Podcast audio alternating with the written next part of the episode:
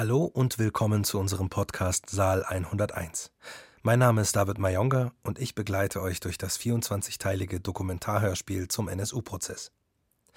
Bevor wir zur Beweisaufnahme zu den NSU-Morden in den Jahren 2004 und 2005 kommen, habe ich noch eine Hörempfehlung für euch.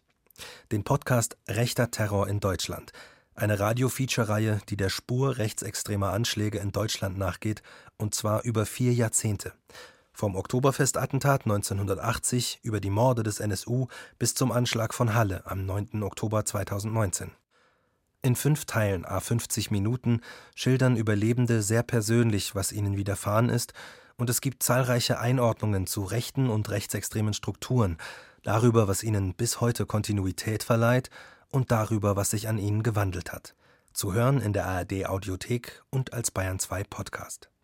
Wir widmen uns jetzt der Beweisaufnahme zu den Morden an Mehmet Turgut, der in Rostock für seinen Onkel spontan die Öffnung seines Dönerimbisses übernommen hatte, an Ismail Yashar, der in seinem Dönerstand in Nürnberg erschossen wurde, und an Theodoros Bulgaridis, der zwei Wochen vor seinem Tod einen Schlüsseldienst in München eröffnet hatte. Und zu einer eklatanten Ermittlungspanne, die in der Beweisaufnahme zum Mordfall Yashar deutlich wird. Saal 101 Dokumentarhörspiel zum NSU-Prozess.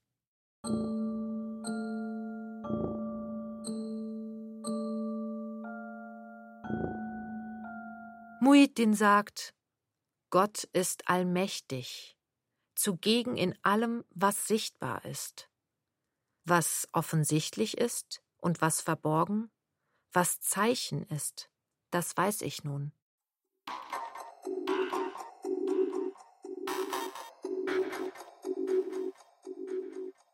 Teil 12 Beweisaufnahme Die NSU-Morde 2004 bis 2005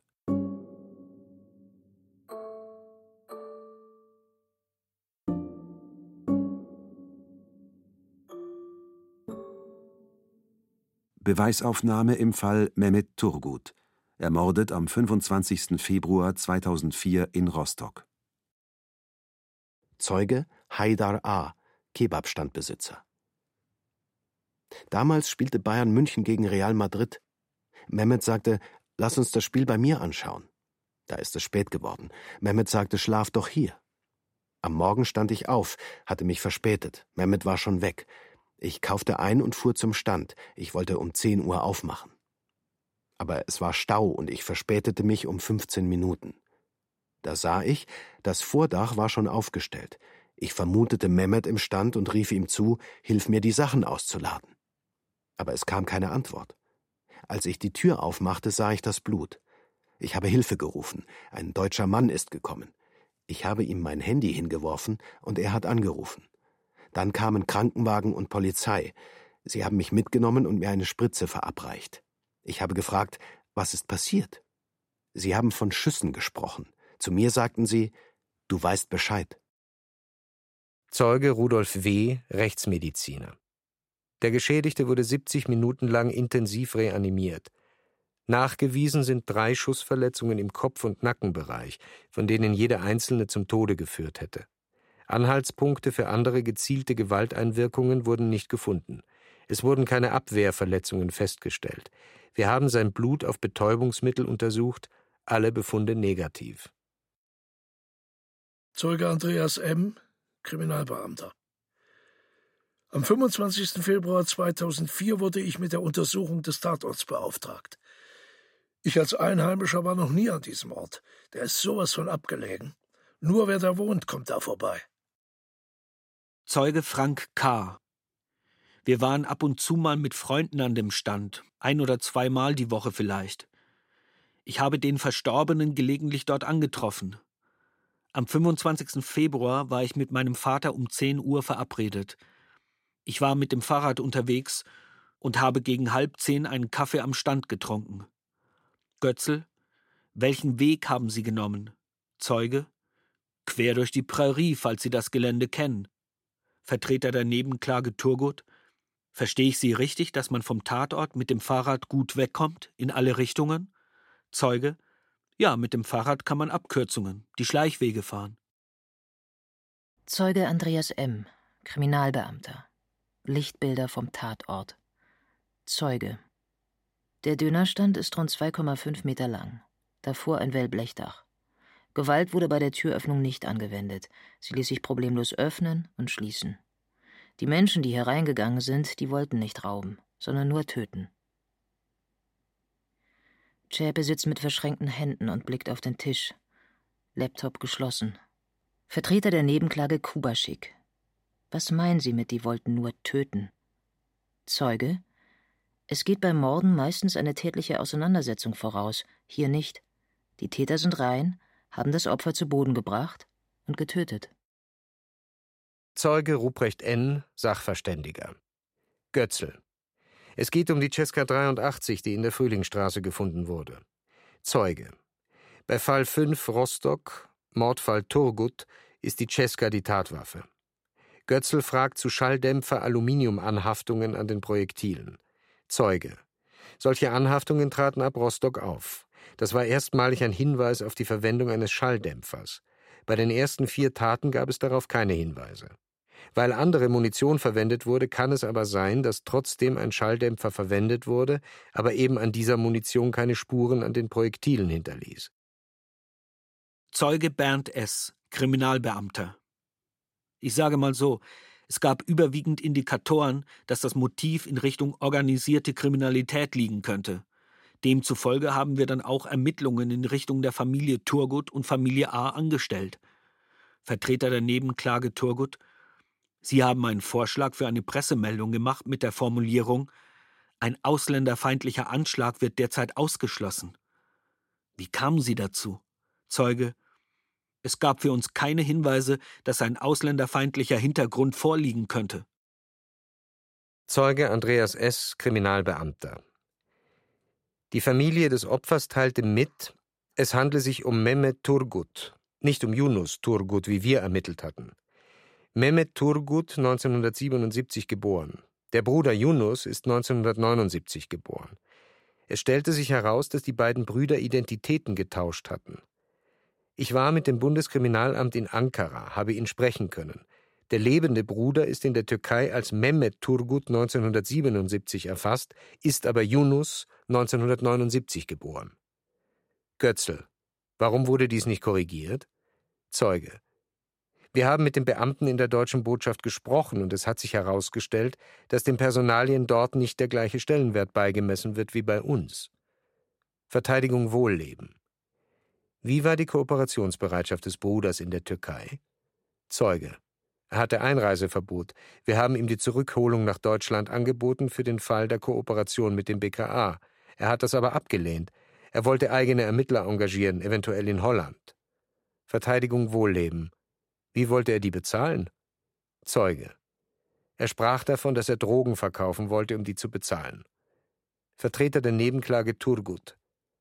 Es wird immer wieder nach dem Aufenthaltsstatus gefragt, nach Drogenverkäufen, das ist das falsche Gelände. Ich möchte den Vorsitzenden bitten, die Verteidigung in die Schranken zu weisen, wenn es darum geht, die Person des Opfers herabzuwürdigen. Zeuge Haidar A., Kebabstandbesitzer. Man hat mich 13 Stunden lang befragt.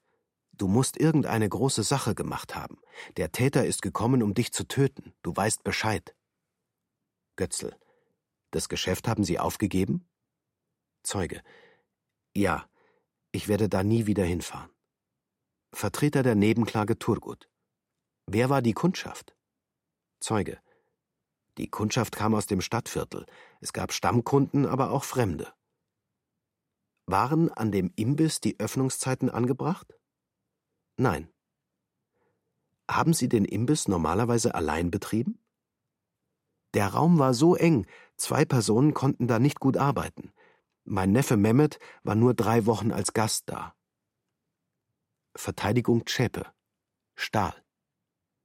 Wie kommt jemand auf Ihren Imbiss, der nicht im Viertel zu Hause ist? Zeuge. Ich weiß es nicht. Es gibt kein Telefon, keinen Telefonbucheintrag, keine Webseite.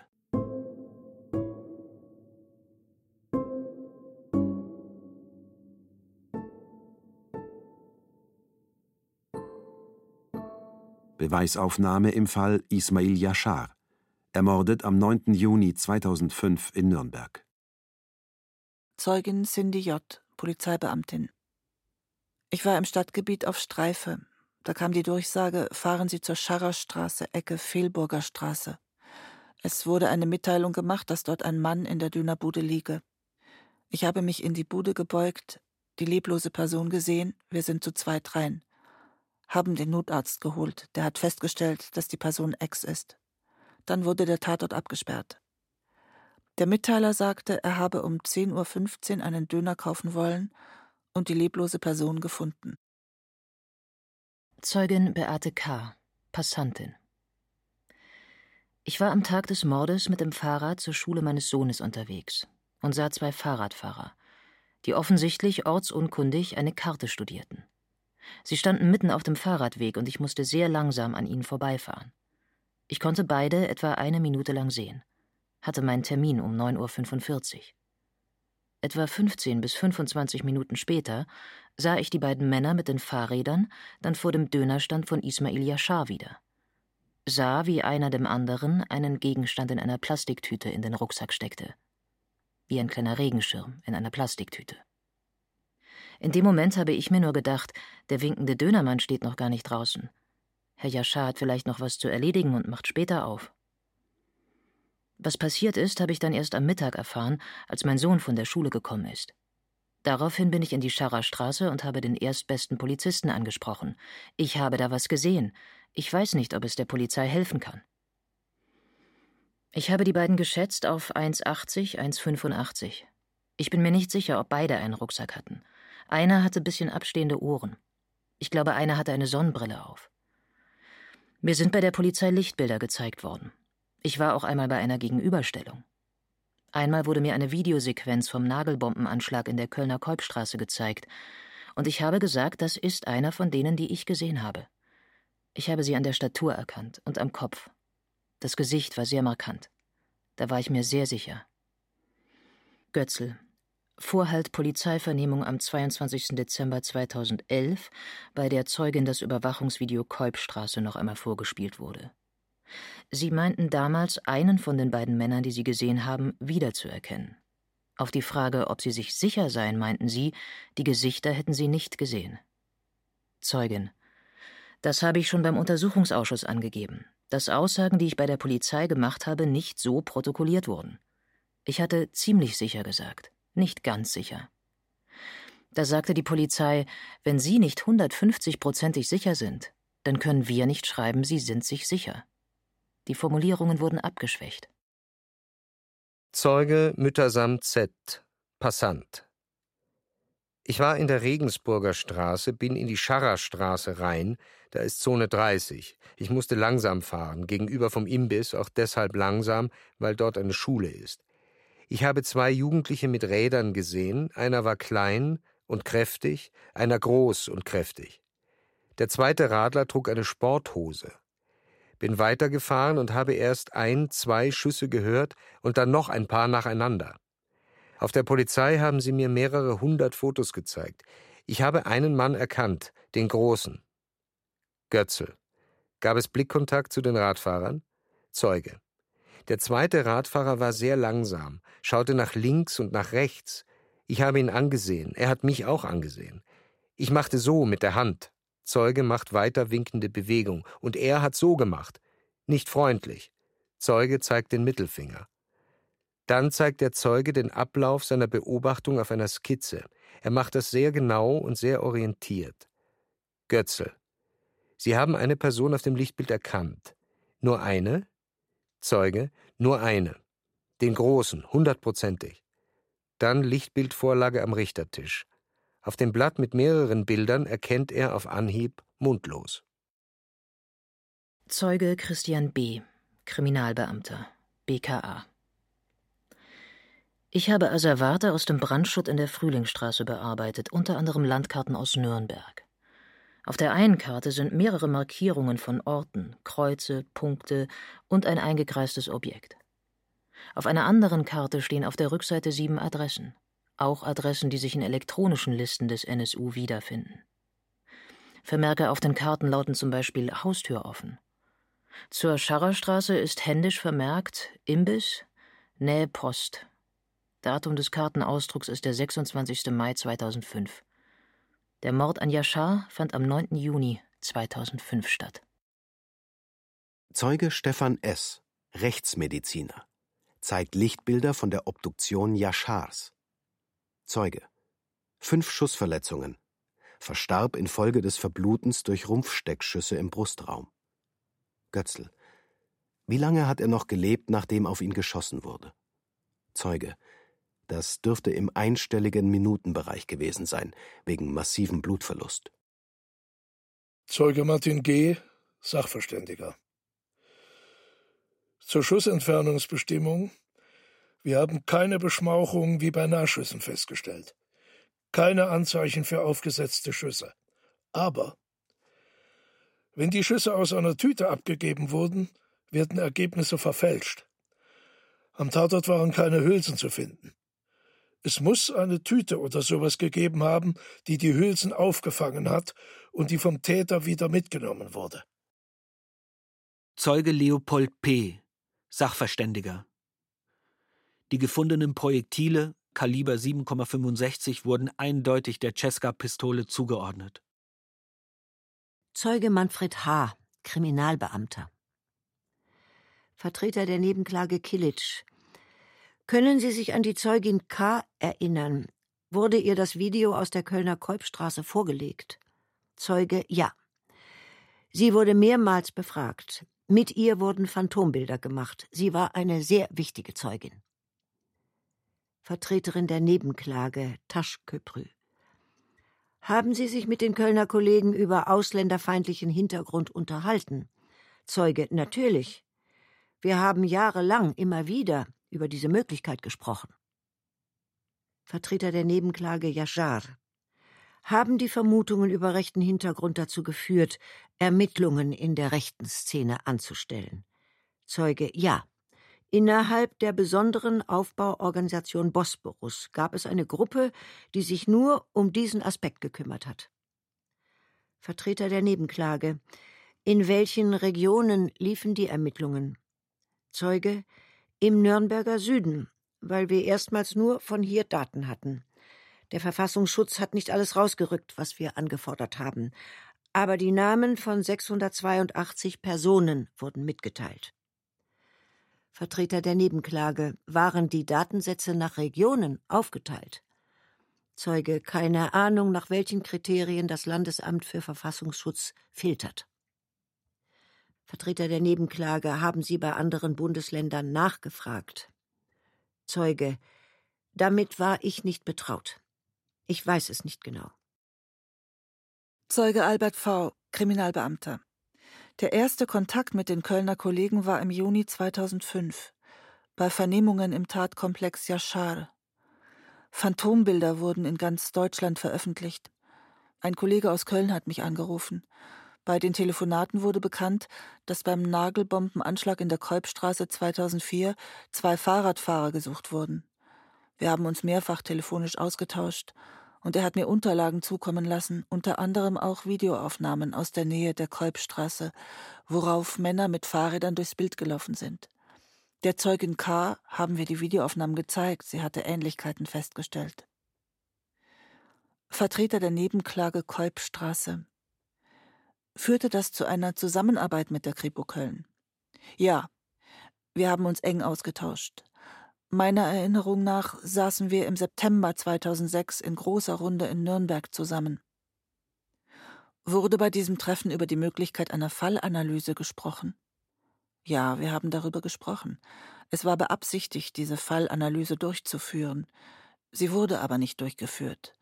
Speziell für den Nagelbombenanschlag in Köln hatte das BKA bereits eine umfangreiche Fallanalyse angefertigt. Mit welchem Ergebnis? Dass ein enges Vertrauensverhältnis zwischen den beiden Tätern und sehr wahrscheinlich ein persönlicher Grund vorliegen würden und die Tat aus Rache geschah. Es wurde ergänzt, dass nicht von einem politischen Motiv auszugehen ist, weil es kein Bekennerschreiben gab.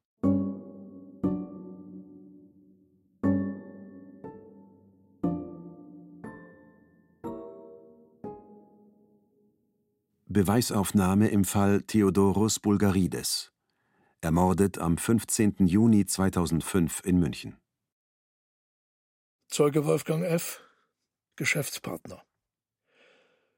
Ich habe den Theo angerufen, er ist nicht ans Telefon gegangen. Das war für mich komisch, dass ich den Theo nicht erreiche. Da wir ein 24-Stunden-Schlüsselnotdienst sind, muss immer jemand erreichbar sein. Daraufhin bin ich in den Laden gegangen und habe ihn gefunden. Er lag hinter der Theke. Das Telefon lag neben ihm. Ich konnte keine Lebenszeichen mehr feststellen. Da habe ich die Polizei gerufen. Zeuge Markus K., Rettungssanitäter. Wir kamen um 19.10 Uhr am Tatort an. Ich bin in den Laden gegangen, fand eine männliche Person auf dem Boden liegend vor, mit großen Schädelverletzungen. Habe schon beginnende Leichenflecken festgestellt. Ich habe noch ein EKG angebracht. Das hat die Nulllinie gezeigt. Die Lage des Geschädigten habe ich nicht verändert. Er lag hinterm Tresen, Kopf Richtung Wand. Kurz nach mir trafen zwei Streifenwagen ein. Zeuge Oliver P., Rechtsmediziner. Ich habe die toxikologische Untersuchung durchgeführt. Mageninhalt, Urin, Oberschenkelserum auf Drogen und Medikamente und LSD untersucht. Ergebnisse negativ. Keine Hinweise auf diese Substanzen. Zeuge Thomas M., Polizeibeamter. Lichtbilder vom Tatort Bulgarides. Zeuge. Gegenüber des Tatorts ist ein öffentlicher Parkplatz. Zwei Buslinien halten unmittelbar davor, alle fünf Minuten kam ein Bus vorbei. Bild. Geschäftsraum. Relativ eng darin. Schlüsseldienstregal. Registrierkasse wurde geöffnet, Geld war drin. Bild. Bulgarides auf dem Rücken liegend, Rettungssanitäter hatten den Pullover hochgeschoben, am Rücken Elektroden angeschlossen, Kopf blutig. Bild. Jacke und Poloshirt im oberen Bereich Blut. Blut auf Hose, Blut im Hausschuh, Blut zwischen den Beinen, auf dem Fußboden Blutspuren aus der Bewegung heraus, eine riesige Blutlache rund um den Kopf, Blutstropfen auch am Heizkörper und an der Wand gegenüber. Zeuge Matthias B., Ermittlungsleiter beim Fall Bulgarides. Am 15. Juni 2005 hatte ich Rufbereitschaft. Meldung über Kriminaldauerdienst, dass in der Trappentreustraße eine männliche Leiche aufgefunden worden sei. Am nächsten Tag telefonische Vorausmeldung des BKA, dass bereits sechs andere männliche Opfer mit derselben Tatwaffe, einer Cesca 83, ermordet worden seien. Gründung der Soko Theo. Ermittlungen bis 31. Oktober 2005. Ab 1. November 2005 wurden Soko Theo und Soko Bosporus zusammengefasst. Wir haben tausende Spuren ermittelt, ohne konkrete Hinweise auf die Täter zu finden. Bulgarides ist polizeilich nicht in Erscheinung getreten. Es konnten keinerlei Verstrickungen in kriminelle Machenschaften hergestellt werden. Da war gar nichts. Er war verheiratet, 2004 Trennung. Er zog zur Mutter. Keine Hinweise auf ein greifbares Motiv. Götzl. Gab es Zeugen, die Schussgeräusche wahrgenommen haben? Zeuge. Es gab Zeugen, die Geräusche gehört haben, aber keine genauen Zuordnungen. Götzel. Sind Spuren offen geblieben? Zeuge. Gefundene Spuren konnten Geschäftspartnern und Kunden zugeordnet werden. 120 Zeugen wurden von der Sokoteo befragt und dann die Spur 7331, eine SIM-Karte mit Handynummer, die im Brandschutt der Frühlingsstraße gefunden wurde. Die war am Tattag in der Funkzelle Trappentreustraße eingebucht gewesen. Vertreter der Nebenklage Kilic, ist Ihnen bewusst, dass in der Nähe zum Tatort eine Wohngemeinschaft des Neonazis Martin Wiese bestand? Zeuge? Nein. Zeuge Wolfgang F., Geschäftspartner. Ich kannte den Theo durch einen Freund. Ich habe einen Schlüsseldienst aufgemacht und suchte einen Partner. Hat der Theo gesagt, komm, machen wir hier den Laden auf. Zwei Wochen nach der Eröffnung ist der Mord passiert. Es gab noch gar keine konkreten Absprachen zwischen uns. Es war also nicht geplant, dass der Theo an diesem Tag im Laden war. Am Abend vorher wäre ich da gewesen.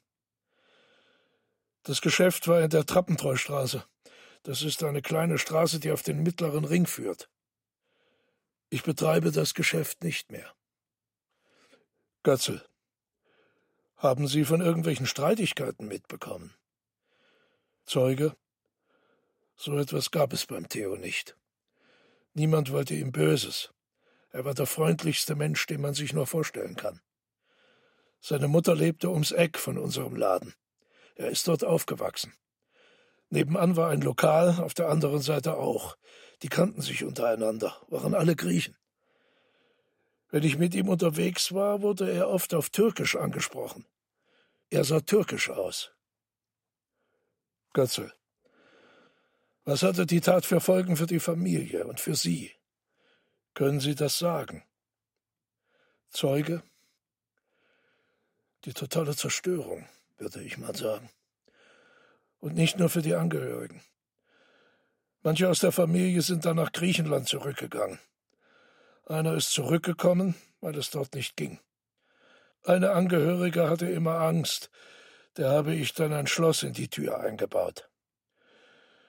Mich hat's eine ganze Menge Geld gekostet, weil die Polizei mich die ganze Zeit schikaniert hat. Die Polizei hat mich monatelang immer wieder vorgeladen. Mich und meine Mitarbeiter. Der eine ist sogar weggezogen von München nach Frankfurt. Man drehte sich ständig im Kreis. Die haben einfach nach irgendeinem Grund gesucht. Sie wollten wissen, ob ein Kollege sexsüchtig oder spielsüchtig war. Die wollten uns einfach in den Dreck ziehen. Das haben sie auch geschafft.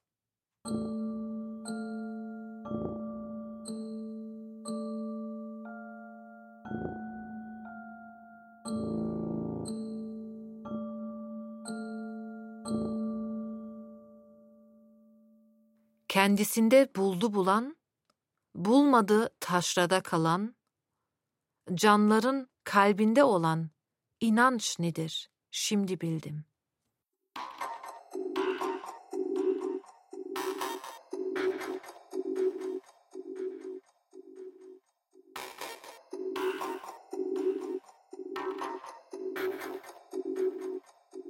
Saal 101 Dokumentarhörspiel zum NSU-Prozess Teil 12 Beweisaufnahme. Die NSU-Morde 2004 bis 2005